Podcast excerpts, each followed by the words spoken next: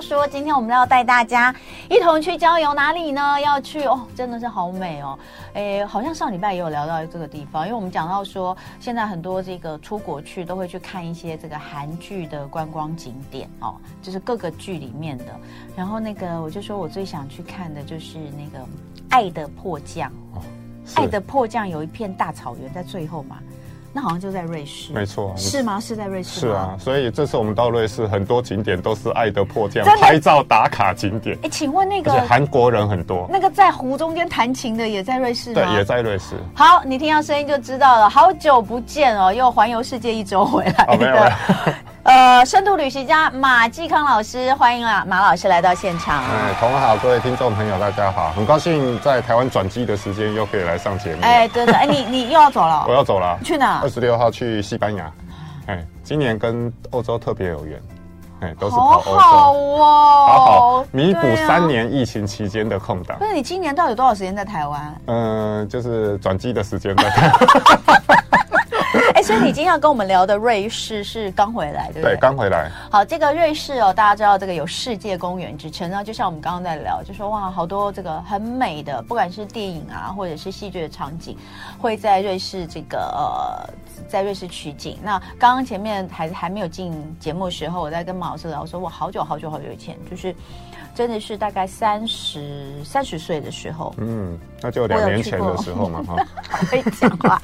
三十岁的时候，那么两年前的事我怎么都不记得呢？三十岁的时候呢，曾经去瑞士采访过，然后那时候我们去，大家知道那个瑞士很有名的钟表展跟珠宝展，嗯、然后它的钟表其实就是珠宝钟表。就是全部都是钻石，就一只就是几千万的的手表。的特色就是东西很小，可是价值很高，很高。对，对好。然后那时候去，可是啊，因为那没有数位呃手机的，没有手机的年代，所以那时候可能都是用一些，而且是还是底片啊或者什么。那时候应该也有。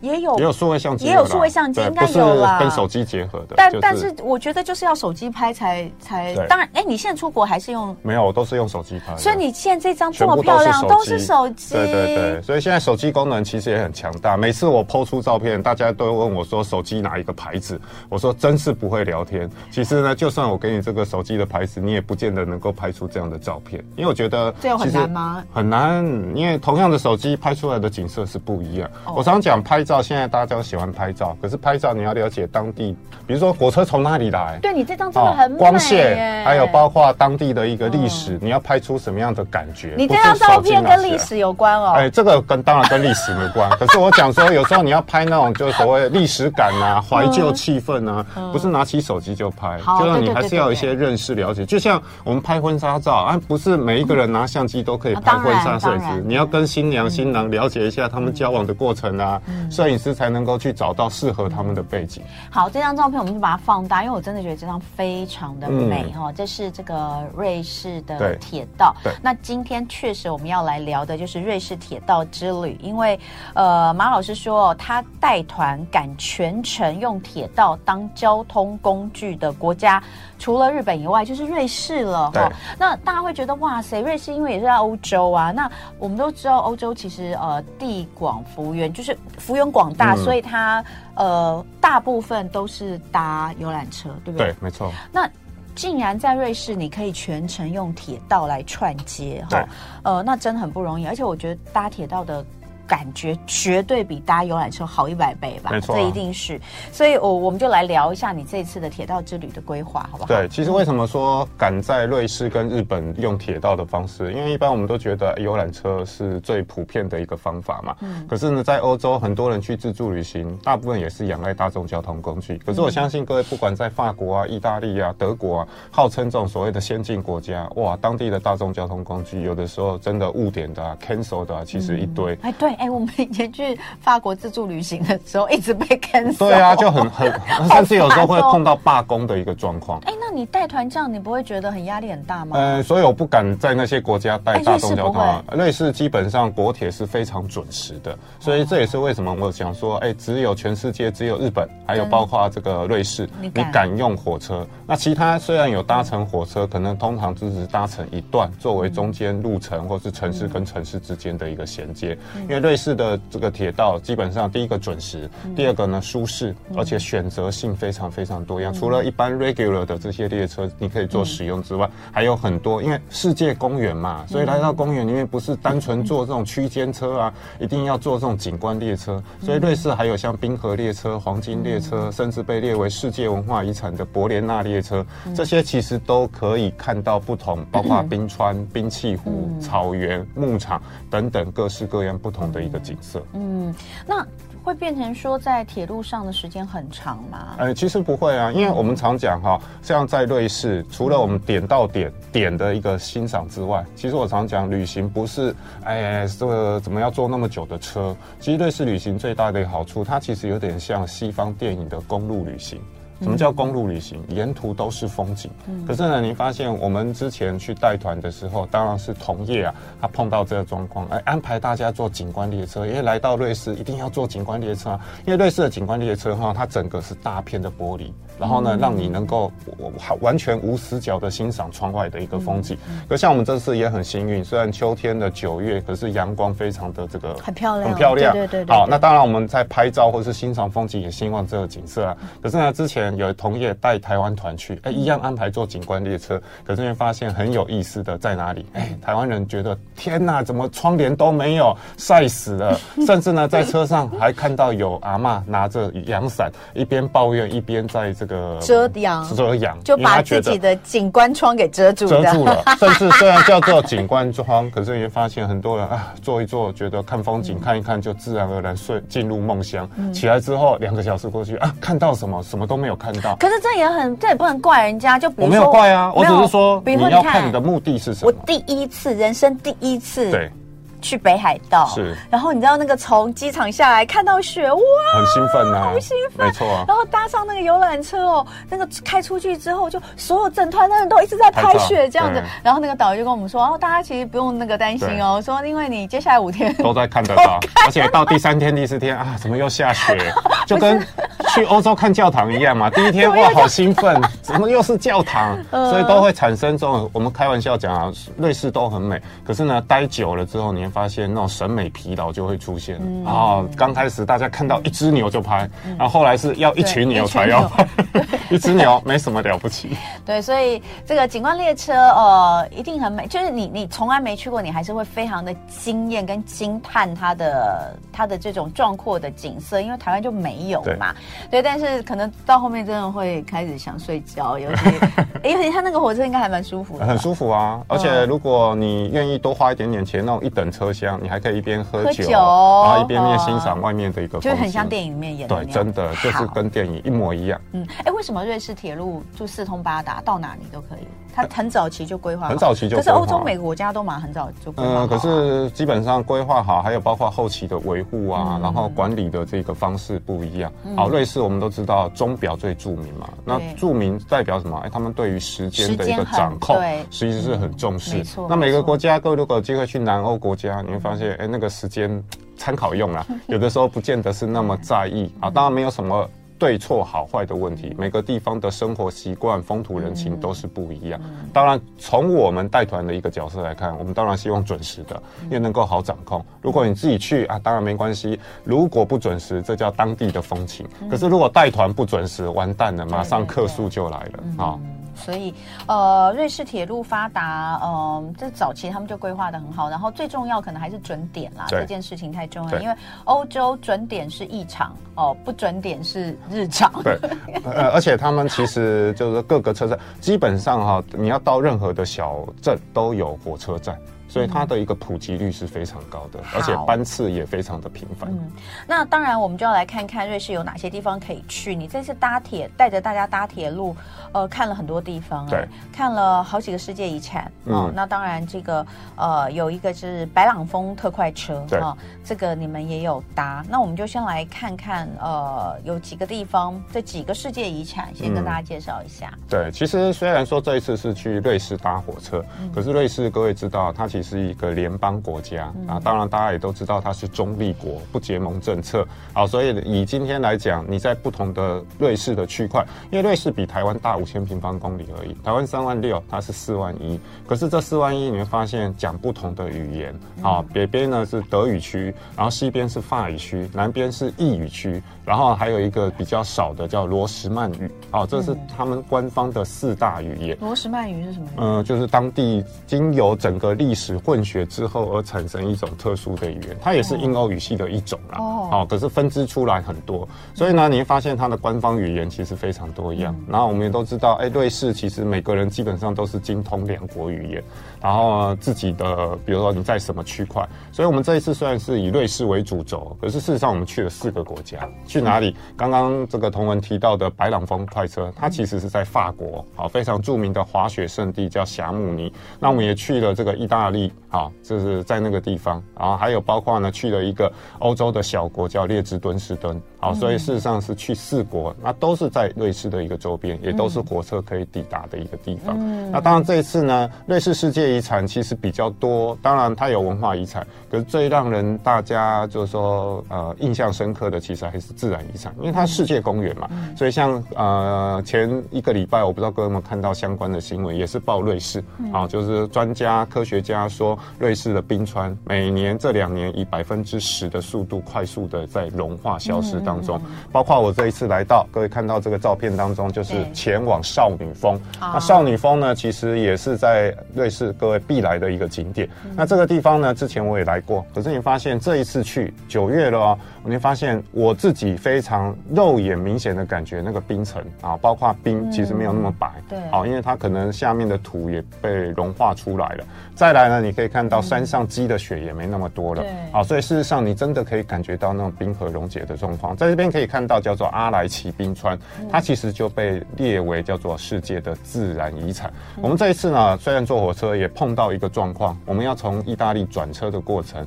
要前往卢加诺这一个城市哈，结果发现火车路线中断。为什么中断？因为落石的关系。你想说天气好好的，为什么会中断呢？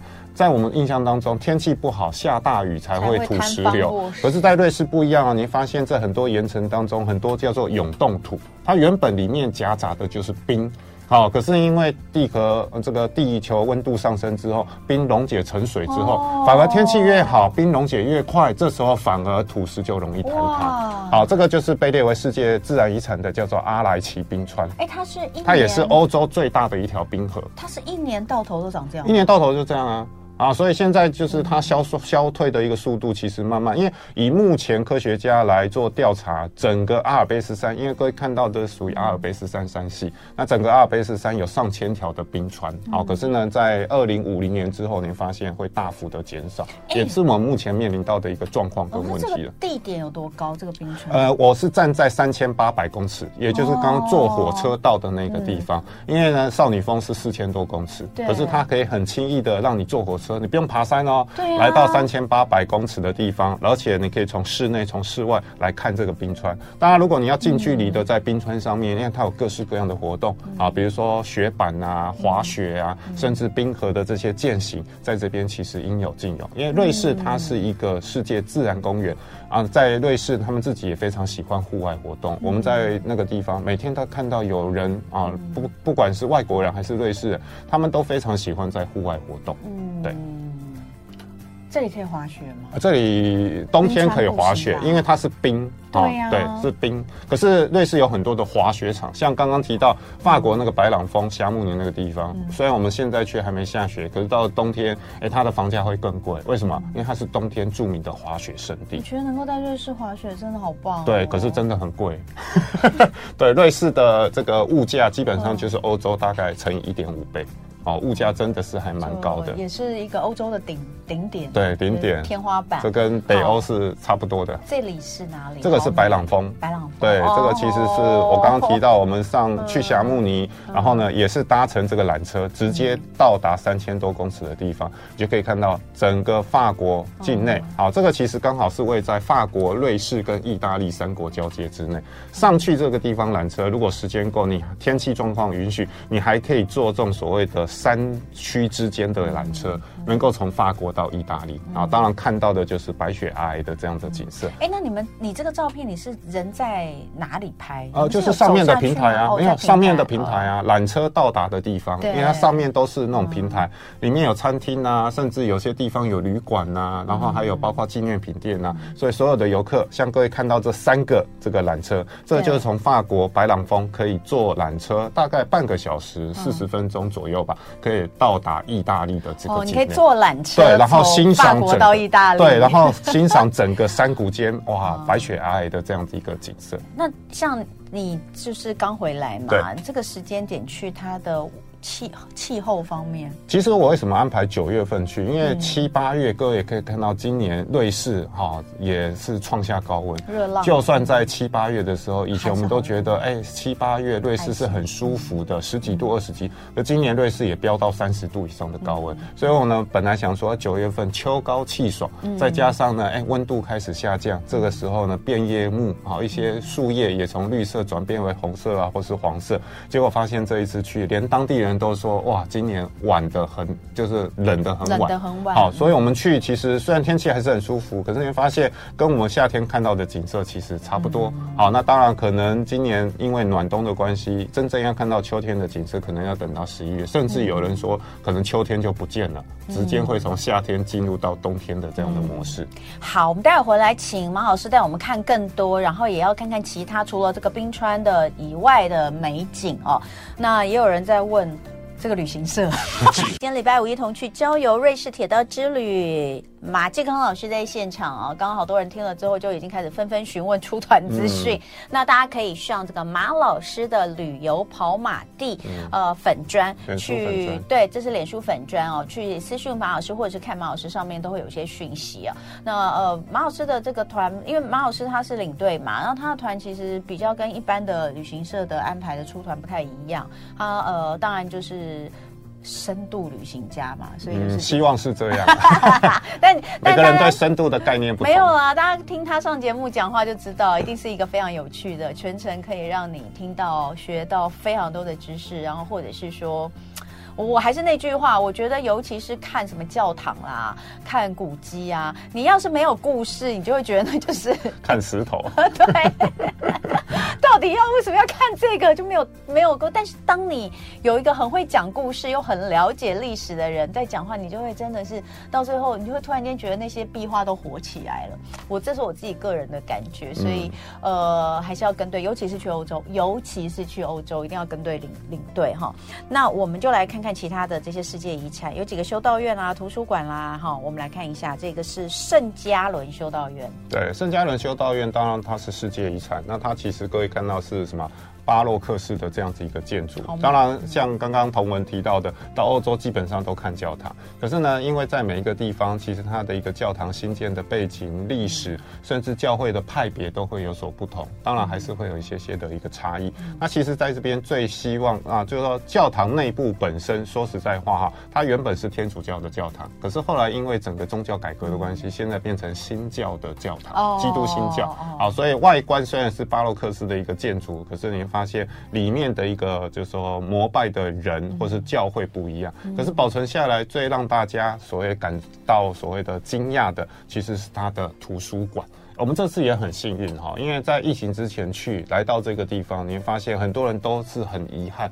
为什么很遗憾？里面图书馆超漂亮，比起台湾什么号称最美的图书馆啊，各县市现在都把图书馆变成非常重要的工程。图书馆都不是看书的地方，都是拍完美照打卡的一个地方。可是呢，这边保留了中世纪的这个图书馆。好，藏书呢，其实最多的时候一万六千册。别小看一万六千册，当时印刷术还不发达的年代，甚至呢，我们讲说纸。张还没有非常普及的年代，这边所有的书都是手抄本。哎，我怎么觉得那个上面是画的吗？上面是画的，它是四幅壁画。这四幅壁画呢，因为它是天主教的教堂，所以这四幅壁画你乍看之下觉得好漂亮，可它是有故事的。它是基督教四次大公会议，第一次、第二次、第三次、第四次，嗯、代表整个基督教它的一个演变。嗯、当然，这里面可以看到所有的保存下来都是手抄本啊，以前的羊皮纸啊，手抄本。好，当然以前我们来到这个地方，你是不能能拍照的。可是我们这次很幸运哦，哎，我们买门票，我买门票，我本来以为是不能拍照，因为通常外面会有一个大的输出，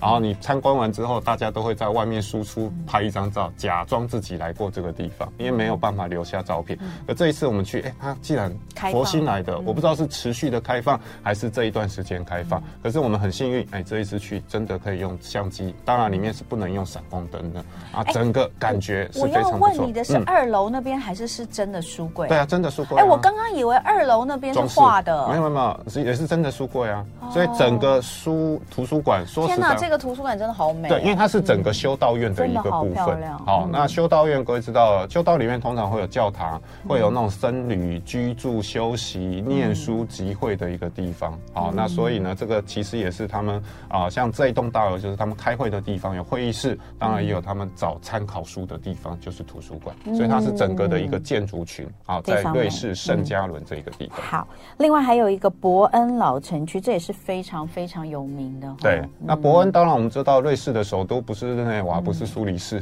当然，一般人想到瑞士，第一个就会想到日内瓦，很多国际机构都在日内瓦啊，甚至很多重要国际会议的召开也在日内瓦。因为瑞士是中立国，苏黎世当然是工商业大城，很少人会想到伯恩。而真正瑞士联邦的首都其实是在伯恩，可是，在瑞士的政治制度上面，并没有真正首都的概念。那为什么它是首都呢？因为它的联邦议会，还有包括它的联邦委员会在这边。瑞士它是一个联邦国家，有二十六个州，每个州都有州议会。那你说瑞士有没有总统，有没有总理？好像很少听到，因为它是由联邦委员会七个，就是联邦会的议员，他们叫上议院的议员，互相选出来，选出七位代表国家。那当然，它是负责各个政府部门，对外呢也是由这七个啊互选一个。名义上叫总统，可是事实上也不是真正总统，可能是对国家外交啊，或是有需要国际合作的时候，代表瑞士出去。所以你很少听到什么瑞士总统啊、瑞士总理啊，因为它是一个联邦制。更重要的，它其实全这个所谓的啊全民公投，在台湾也有公投，可是呢，在瑞士公投已经行之有年，而且是真的对于当地的这些个地方自治有非常大的效果。印象最深刻，而且全世界讨论最多是二零一六年那那次公投。那次公投呢，哎，引起全世界的注意，因为它是人性的考验啊。为什么二零一六的公投引起大家这么多的注意？因为它的主题题目是。政府每个月只要是瑞士公民，政府每个月给你八万块，相当于台湾台币的这个现金。各位，你赞成还是反对？当然赞成。对，赞成。我问同样的问题，当时就引起全世界很多的讨论。这个问题简直是人性最大的考验。我有一个朋友跟我说，因为我问很多台湾的朋友，他说这样赞成啊，就跟同文的反应一样。天上掉下来的礼物当然好啊，但他们有这么多的。然后我问一个台湾朋友，他说他不赞成。我说，哎呀，难得碰到有识之士，为什么不赞成？他说太少了。八万块哪够用？所以你看他这是人性啊！我们讲说天上掉下来，不过他有没有蛋书啊？要加税吗？没有，就是这样，就是这样。每个月政府给你八万块，然后呢？好，然后呢？最后投票出来，既然是。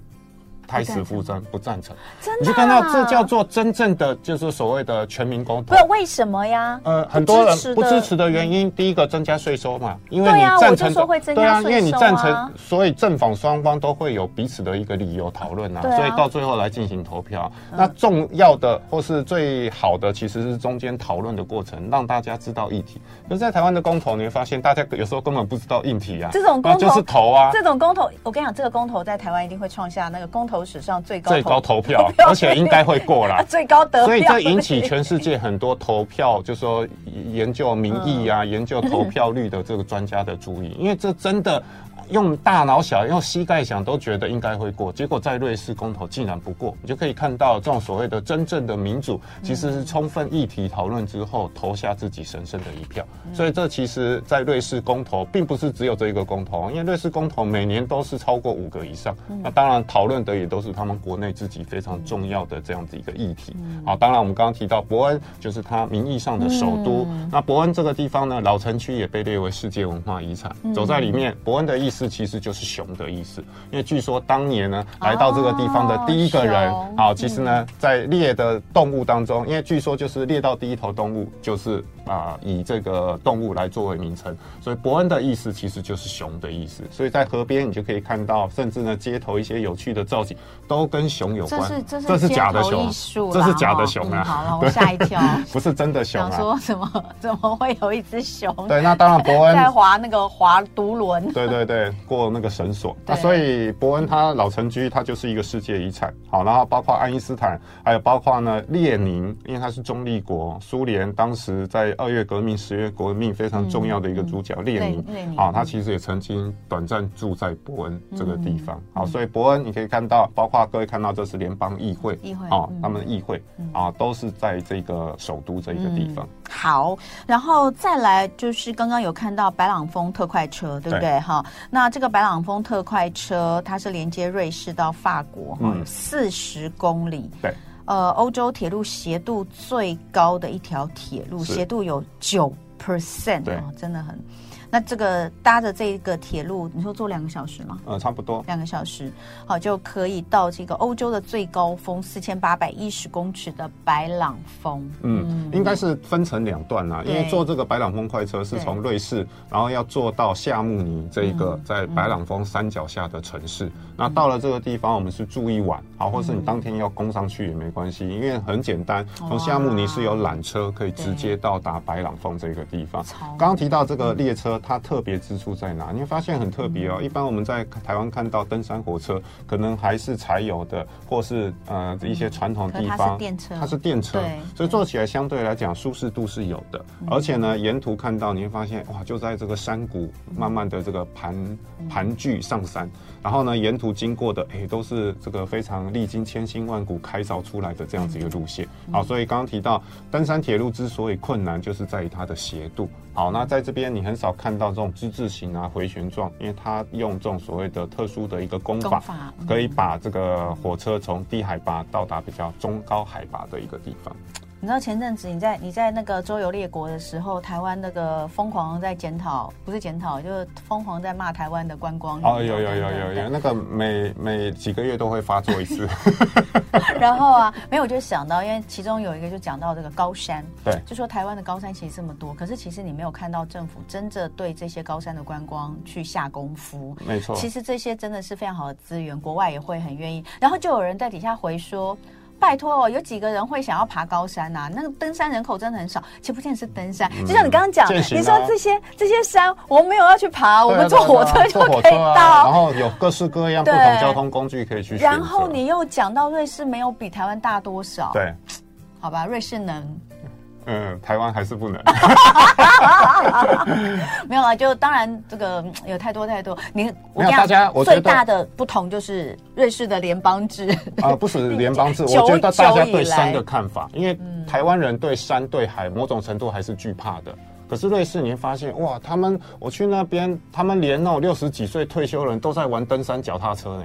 我想说，哇，这台湾人看到一定想说，啊，我告一样，我搏斗啊，骨头拢散去。好，可是，在当地人，这个就是他们日日常生活当中没事干嘛？不是在家划手机，他们就去健行啊，因为有非常多的步道是可以走的。好，所以我觉得跟上面人的一个想法不一样。当然没有这个习惯，可是习惯是慢慢从小培养起。我们常讲，仁者要山，智者要水嘛，对不对？所以呢，其实规划好的这个，不仅是给我们自己人，其实国际的观光客大家都讲台湾很美啊，台湾山地也非常漂亮啊，甚至有很多外国人来台湾爬山。可是包括台湾的山屋、步道啊等等，整体的状况，说实在话，真的还有很多进步的空间。嗯。好，最后看有没有时间，一分钟，我们可以看一个马特洪峰吗？哦，对，瑞士的圣山。圣山，对，这个马特洪峰是来到瑞士一定要来。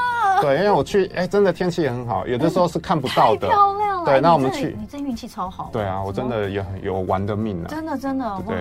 那所以在这个地方，你看啊，马特洪峰，我们著名的瑞士三角巧克力就是以这个来作为 logo，有没有？好，那它其实是冰河哦，四面切冰河切成的叫角峰。其实台湾合欢尖山成因一模一样。也非常漂亮。可是呢，你看一下，哎，瑞士能为什么台湾还是停留在这样子一个部分？所以原来我们吃的那个瑞士三巧巧克力，就是银色的包装，上面有条线的那个，就是它。呃，对，就照着它以它的这个 logo，以它的外形来做这样子一个设计的。特洪峰，对，真美耶。嗯，很漂亮。这个地方会停留多久？嗯，这个地方其实你坐车上去十分钟也就可以下来了。可是我们通常都会带大家，像坐这个列车用步行，因为这边有很多冰气湖，那冰气湖有倒影拍照，其实就非常漂亮。对，那个倒影拍起来真的好美哦！哇，非常谢谢马金康老师，更多请上他的脸书粉砖，谢谢。谢谢。就爱点你 UFO